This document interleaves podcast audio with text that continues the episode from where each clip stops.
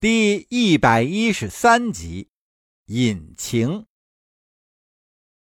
话说，大壮跑去原来住过的客栈，从沈世宜放在那里的包裹之中取出来衣服。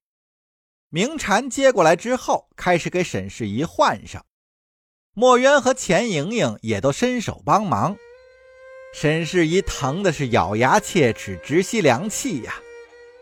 钱莹莹一见。沈世宜浑身皮开肉绽的鞭痕和淤青，便对墨渊说道：“墨渊姐姐，先等一下，我去买些药来给沈公子敷上。”听闻此言，墨渊抬头问道：“你知道买什么药吗？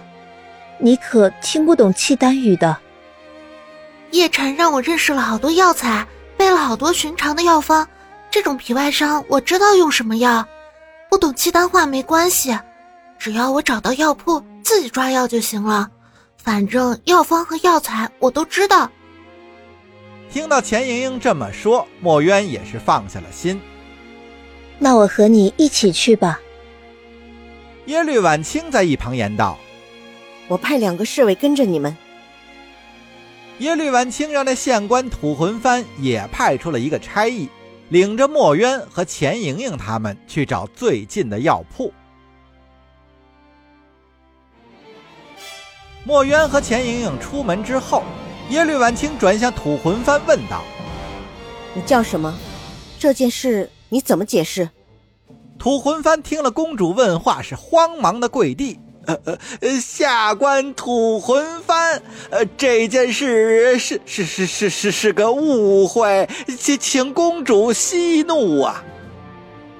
耶律婉清听闻是冷笑一声，哼，吐魂幡大人，多大的误会需要把人打成这样？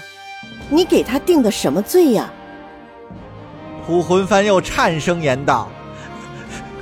公主殿下，此人当当当街滋事，殴伤数人，下下下下官与寻衅伤人罪，论处打打打了打了四十板子。说完之后，吐魂幡把早就准备好的审案的案宗呈递给了耶律婉清。耶律婉清扫了几眼案宗，又指向沈世宜身上的伤痕。那他身上怎么还有鞭痕呢？吐魂幡是一边擦汗一边言道：“啊，公公主殿下，他他他他在公堂之之上说他自自自己是公公主您的侍卫，但但但但是又拿不出凭证，还还还还还还还出言不逊。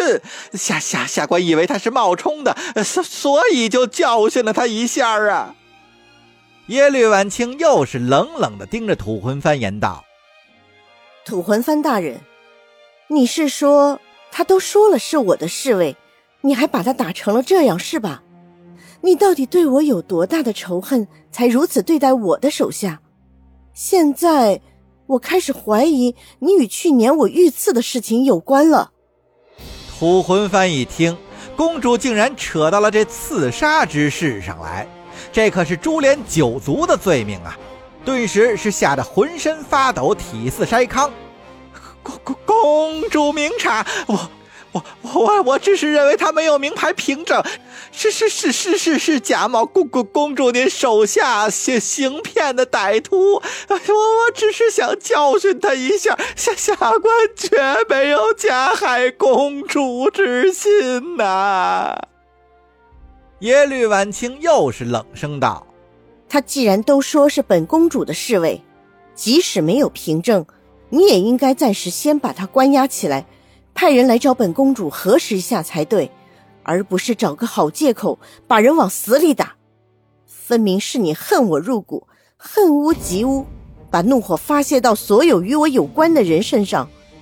既然如此，就不要怪本公主不给你面子了。来人，把这土魂幡父子捆好了，丢到牢里。我明天要重审此案。说着，便把吐魂幡呈给他的卷宗递给了萧达贵。这个是他王法的证据，先保管好了。萧达贵接过了卷宗，向侍卫几人使了个眼色。几名侍卫上前一步，提腿踹倒了吐魂幡父子。在哭天嚎地的哀求声中，将这父子二人捆了个结结实实，直接拖进了沈世宜待过的那间牢房。土魂幡父子被拖走之后，沈世宜费力欠身，想要给耶律婉清行个礼。耶律婉清是赶忙伸手制止：“沈将军不必多礼，好好休养吧。”沈世宜在明禅的帮扶下坐了起来，冲着耶律婉清拱了拱手：“多谢公主殿下相救，这点伤没事。”耶律婉清思索了一下，又对沈世宜言道：“沈将军先在这里待两天，待这里事了了，可去我在都城附近的山庄休养。你这样肯定不能再继续寻找叶禅了，况且叶禅现在已经有消息了。”以后的事就交给我了。沈世宜点了点头，那那就麻烦公主了。不一会儿，墨渊和钱莹莹买好了药回来了，但这县衙后堂之中没有地方熬制，墨渊便建议还到那客栈去住。虽说服务不到位，但各种用具还是一应俱全的。一日晚清为了众人的安全，也带人住进了这家客栈。客栈门口的老者万万没想到，这帮宋人真把随国公主给请来了。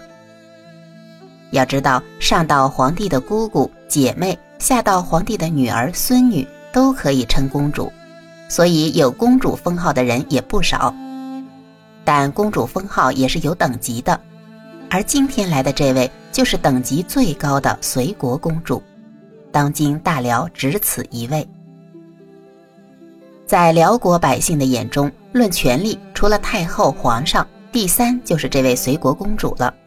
如此尊贵的公主来到这偏僻的县城，住进了自己破落的客栈，把这位淡定了大半辈子的契丹老人激动得无以言表。